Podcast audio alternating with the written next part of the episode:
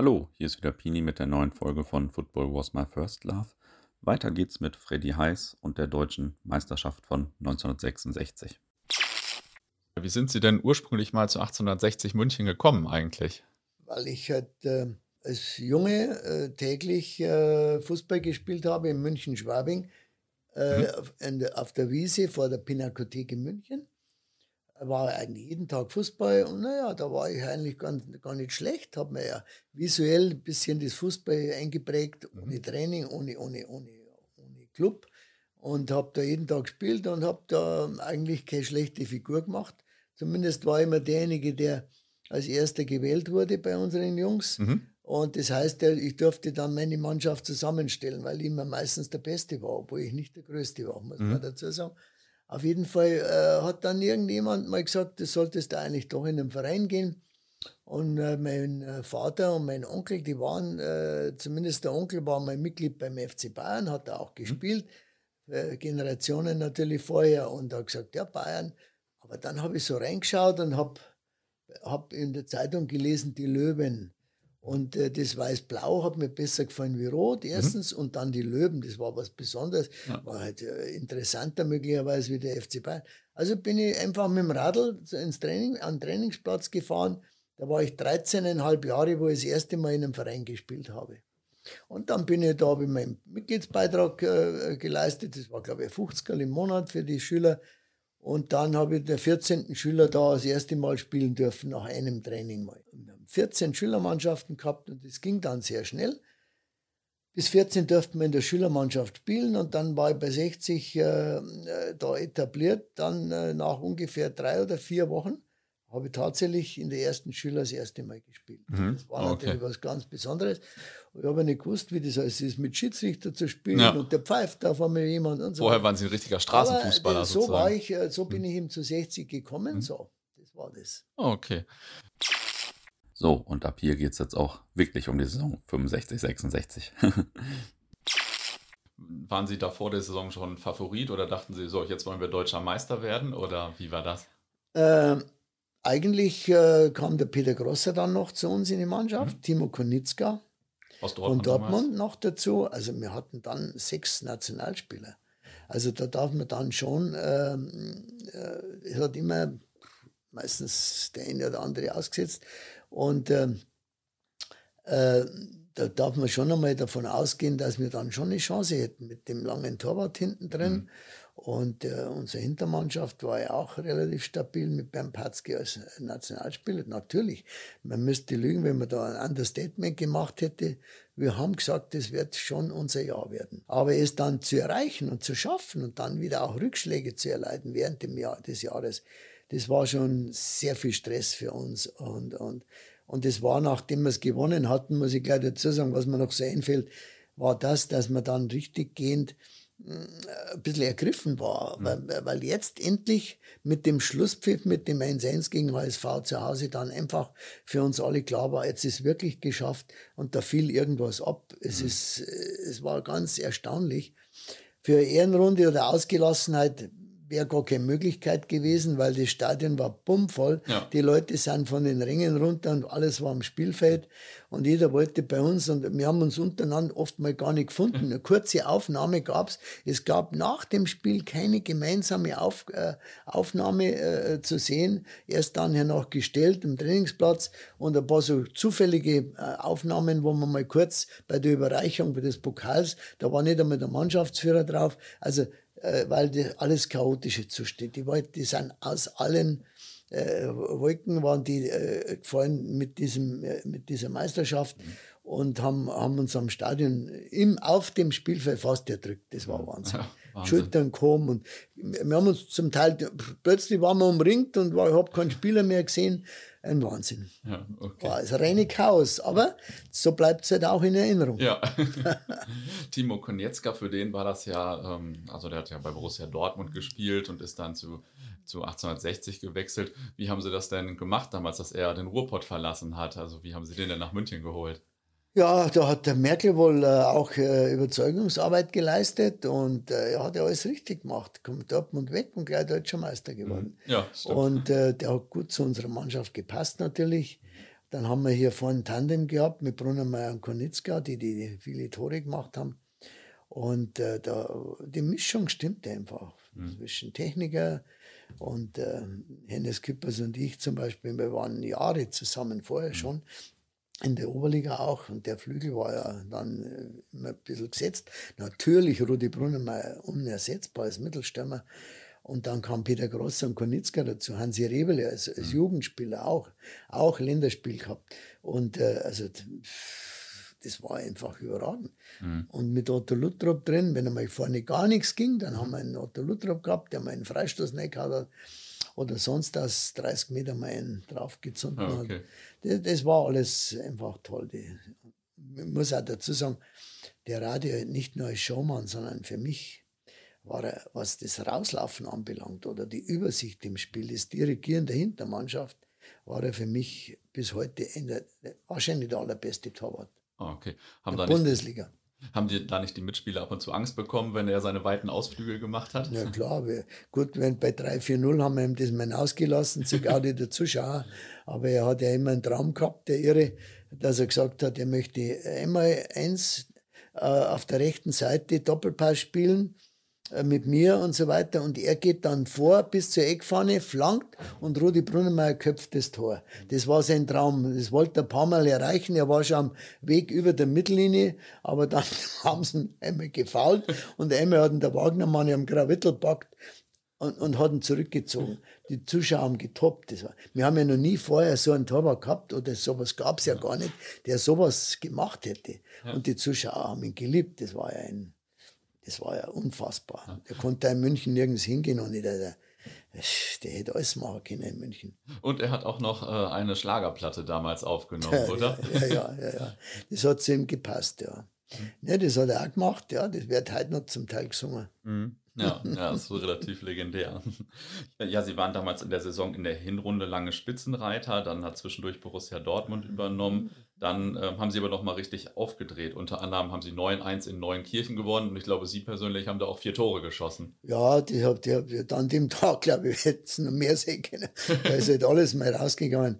Aber wie gesagt, äh, ja, das war, wir haben einfach von der Qualität her dann doch äh, die lange Puste noch gehabt mhm. und vor allen Dingen dann in Dortmund das entscheidende Spiel holen können. Wobei ich sagen muss, im Winter wurden viele Fehler gemacht bei uns, weil wir plötzlich nach der Rückrunde, nachdem wir ja eigentlich ähm, überzeugend in der Vorrunde waren, nach der Rückrunde plötzlich einen Rückschlag hatten. Das führen wir alle heute noch zurück auf falsches Training. Mhm.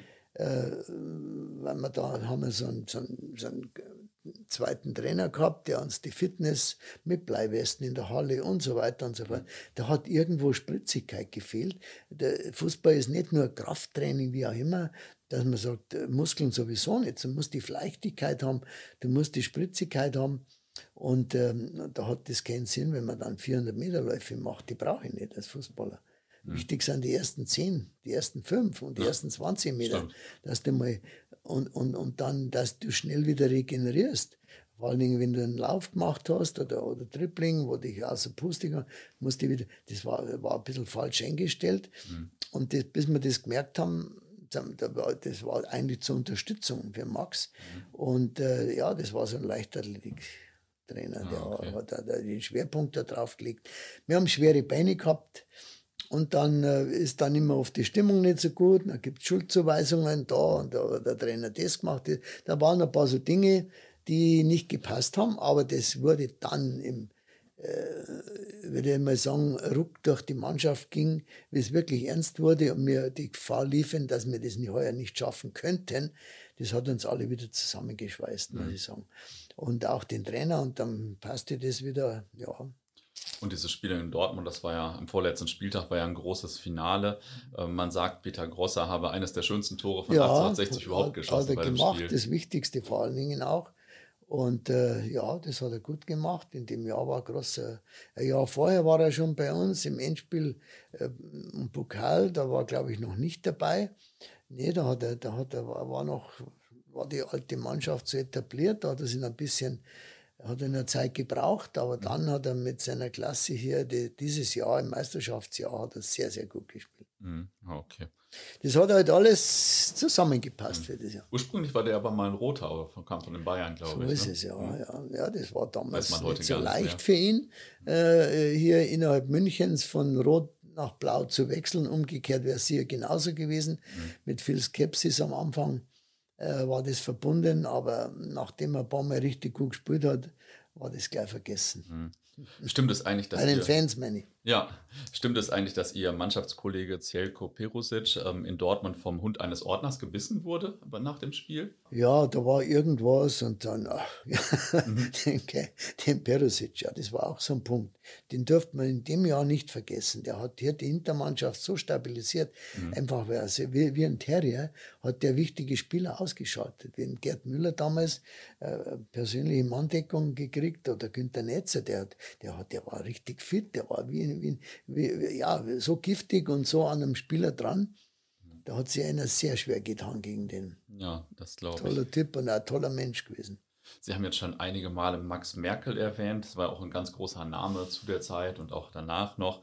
Ähm, wie war er denn so? Wie war er denn so als Trainer, außer viele flotte Sprüche? Naja, er hat was, was mich uns alle begeistert, mich als Stürmer besonders, weil er war zwar als Abwehrspieler ja in seinem Team damals in Wien, äh, als, aber für einen Abwehrspieler hat er wahnsinnig viel Augenmerk und viel äh, auf den Sturm gelegt. Und das mhm. Zusammenspiel mit Stürmern zusammen, das hat ihm am meisten Spaß gemacht und da, der hat uns auch da in der Richtung immer wieder äh, nach vorne gebracht und begeistert. Äh, und, und am meisten hat ihm gefallen, wie wir im Sturm hier zusammen gespielt haben. Das wurde durch ihn verbessert.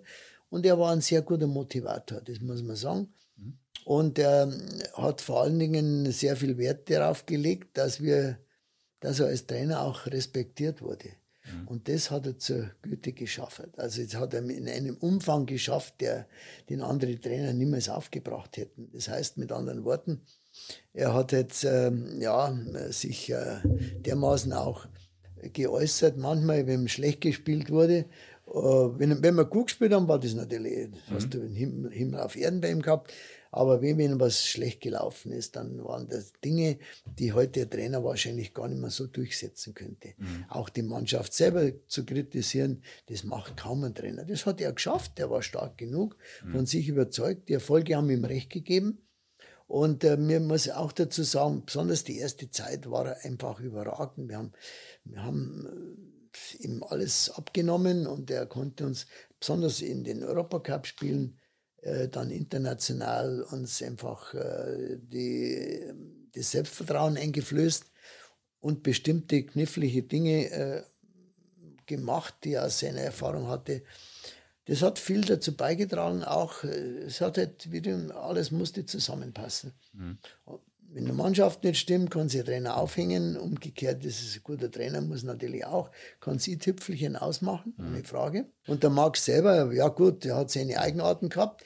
Die, die Witze, die er alle gemacht hat, er war sehr beliebt. In der Bildzeitung hat er ja war er ja der, der beliebteste Mann, weil er mit seinen Sprüchen ganz München immer begeistert hat und, und, und in Lachsalven äh, geerntet hat.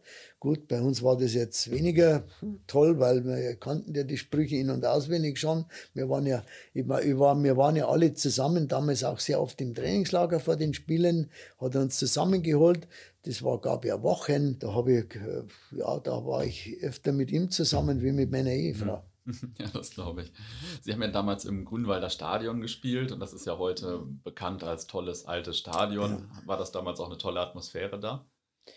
Ja, natürlich. Das war, das war wenn man Bilder von früher sieht, das wäre heute ganz undenkbar, dass die Leute bis zum Spielfeld ranfahren sind. Vor allen Dingen waren damals dann äh, im Zusammenhang mit 60 Trainingsplatz gab es ja dieses Krüppelheim, wo dann viele äh, behinderte äh, Rollstuhlfahrer waren die waren direkt an der Eckfahne. Ne? Wenn ich die erste Ecke geschossen habe, da gab es ja Abklatschen, zum mhm. Teil mit dem einen oder anderen und sagen Servus Frede. Es war einfach toll. Wenn ich mich daran erinnert, da, da, da läuft es mir immer eiskalt über den Rücken runter. Und die Leute immer steckt voll. Ich weiß nicht, wie die Leute das gemacht haben. Wir haben nur ein Vorspiel gehabt, die waren eineinhalb Stunden, eine Stunde vorher schon im Stadion. Und dann, wenn die da drin waren, da kam keiner mehr rein und mehr, keiner mehr raus. Die Stehhalle bummvoll mit 40 40.000 Zuschauer, das, das ist ja undenkbar, wie das alles war, ja. wenn man sich alles so vorstellt. Die Leute haben alles äh, in Kauf genommen. Wir haben immer volle Bude gehabt. Ne? Gut, es waren ja auch Spiele dabei, wenn es gegen, gegen äh, Schalke 5-1 gewinnst oder äh, Dortmund, was weiß ich, ja, sechs einmal gekriegt hat, wenn man erinnern kann. Und, und, in vielen Heimspielen da die Tore am Fließband geschossen haben mit unserer damals tollen Sturmreihe. Mhm.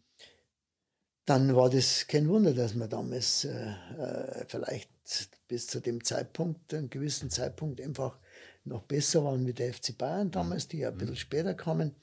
Aber dann urgewaltig natürlich zugeschlagen haben mit ihren drei überragenden Spielern, naja, wo das Gerippe da war.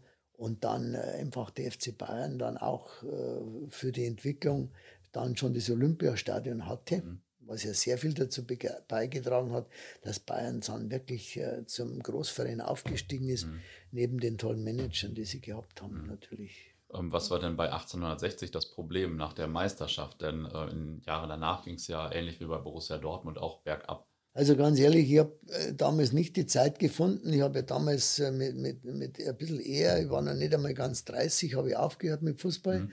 um, um meinen Job, den ich ja mit 25 schon hatte, also ja. selbstständig zumindest, habe ich dann mit aller Macht ausgebaut. Konnte weder ein Amt mhm. übernehmen noch mehr. Samstags war auch für uns ein äh, hoch arbeitsreicher Tag und habe da große, äh, so eine mittlere Firma mit meinem äh, Familienbetrieb aufgebaut. Ich war voll auf beschäftigt, mhm. weil man musste endlich mal Geld verdienen. Ja. Und äh, das war damals einfach mal das Wichtigste, so dass ich da weniger. Aber es ist halt so, na gut, man muss einmal drüber nachdenken. Die letzten Verträge, die mit mir jemand geschlossen hat, war aus der Turnabteilung, beide. Die mhm. Präsident, Vizepräsident ja. waren dann Turnabteilung. Das, äh, das, die waren wirklich gute Typen. Ich kann da nichts sagen dazu. Aber es ist halt einfach, die, die, die, das, das ist einfach kein reiner Fußballverein, wo sich alles nur darum dreht. Das ist ein Großverein mhm. gewesen. Und ähm, die äh, Meinungen gingen hier auch oftmals weit auseinander, auch bei Delegiertenversammlungen und so weiter. Dieses 60er-Stadion stand ja immer im Vordergrund, aber es wurde halt dann fußballerisch oftmals äh, falsche Entscheidungen getroffen. Es war halt nicht so, dass man hier den vollen Fuß, Fußballfachmann, der, der einfach voll etabliert äh, die Entscheidungsgewalt getroffen hätte, so wie damals das beim Robert Schwan der Fall war und äh, mhm. vor allen Dingen dann später beim Molly Hönes, der also mitgeholfen hat. Ähm, Im Umfeld hat da einiges dann oft nicht gestimmt und fußballerische äh, ja, Kenntnis oder Fachkenntnis äh, war halt damals einfach oftmals nicht so vorhanden, wie es sein hätte müssen. Mhm. Und äh, es gab auch viele Leute dann äh, in vorderster Reihe, die, die, die 1860 mehr für ihr Ego benutzt haben mhm. und wahrscheinlich nicht verstanden haben, weil 60 hat damit einen tollen Ruf gehabt und es war auch ein etablierter Verein und es war wohl auch nur ein relativ gesunder Verein, wenn auch ab, ab und zu Unterstützung brauchte. Aber es war dann oft so, dass man, dass, dass der Verein dann äh, Hilfe gebraucht hätte von denjenigen, die sie nach vorne stellen. Das, das hat gefehlt. Das war zu Zeiten von unserem Präsidenten damals, der hätte alles für den Verein getan und der wusste, dass der Verein, und das, das hätte auch gebraucht, die Leute, die ihn führen, die, die, die hätten den, die hätte 60 gebraucht. Und, und, und, und ähm, äh, dass sie ihnen helfen und nicht einfach nur jetzt sie vorhin hinzustellen und dann, was weiß ich, und andere die Arbeit machen. Da muss man voll dahinter stehen und ein bisschen was sollte man jetzt nicht als Präsident, das muss nicht unbedingt sein, aber im Umfeld einfach äh, diese fußballerische Kenntnis haben, äh, die, die wie man Trainer führt wie, oder bespricht, wie man, wie man, wie man, wie man Mannschaft ein bisschen aktivieren kann an der Stange zu bleiben, alles zu geben. Und äh, das hat ein bisschen gefehlt und auch die Fußballkenntnis oder sich auf falsche Leute eingelassen, die einfach nur mit Transfers Geld verdienen wollten. Auch da könnte ich Ihnen Beispiele nennen, die ich jetzt äh, die Jahrzehnte, die vergangen waren, so äh, aufzählen würde, wurden viele Fehler gemacht. Und das bleibt halt nicht nur hängen. Drum hat er 60 manchmal von außen und von dritter Seite entscheidende Hilfe gebraucht, um, um, um eben diese, äh, diesen Fußball so weiterzuführen, mhm. wie es die Fans sich wünschen und wir alle uns gewünscht hätten. Zum Abschluss frage ich meine Gesprächspartner immer noch nach einer interessanten oder amüsanten Anekdote, irgendwas Lustiges, was vielleicht damals passiert ist in der Zeit. Wie gesagt, das Lustigste war, muss ich wirklich sagen, wenn ich an die Zeit mit Radi zusammendenke, wie, wie das mit unserer Mannschaft war und vor allen Dingen das erste Mal, wo der plötzlich rauskam und mitspielen wollte. Die Zuschauer haben nicht gewusst, was los ist, wir haben es nicht gewusst. Das bleibt dann schon in Erinnerung. Aber wenn man ihn dann kennengelernt hat über die vielen Jahre, dann weiß man, woher das kam, weil mhm. dem ist ja tausend verrückte Sachen immer eingefallen. Und der war genauso im Leben, äh, genauso wie er am Spielfeld war. Mhm. Hat alles äh, einfach so gemacht, wie er das wollte.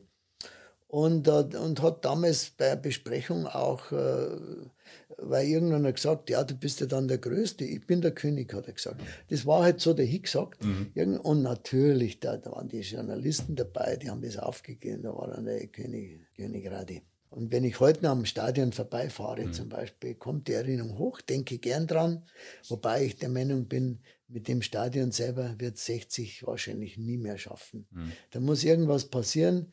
Mannschaft zuerst, die Mannschaft müsste immer zuerst, starke Mannschaft ist die Voraussetzung. Das wäre eigentlich das Produkt von, von einem Fußballverein, ist die Mannschaft die erste. Mhm. Und wenn die nicht stimmt, dann ist das andere schwierig. Ja? Und ähm, das Stadion ist dann eins der Aspekte, die einfach heute dazugehören, weil es äh, sonst nicht anders geht, ohne Sponsoren mit, mit, mit, mit Kabinen drin oder mit, mit diesen, diesen, ja, diesen Boxen, da wo mhm. die Leute halt einfach mehr bezahlen. Sonst könntest du das nicht finanzieren. Und da sind ja viele Dinge, die einfach dann so ein Großverein über Wasser halten müssen. Ja. Die Ausgaben sind immens, die Spieler kosten viel Geld. Das, den Vergleich zu ziehen, was wir im Jahr verdient haben, verdienen die halt an einem Tag. Ja. Ja, und dabei sind sie nicht mal immer gut. okay, vielen Dank. Ja, danke auch. Ja. Sie haben mir jetzt dazu gebracht, dass ich wieder in Erinnerung geschwelgt habe, ganz kurz.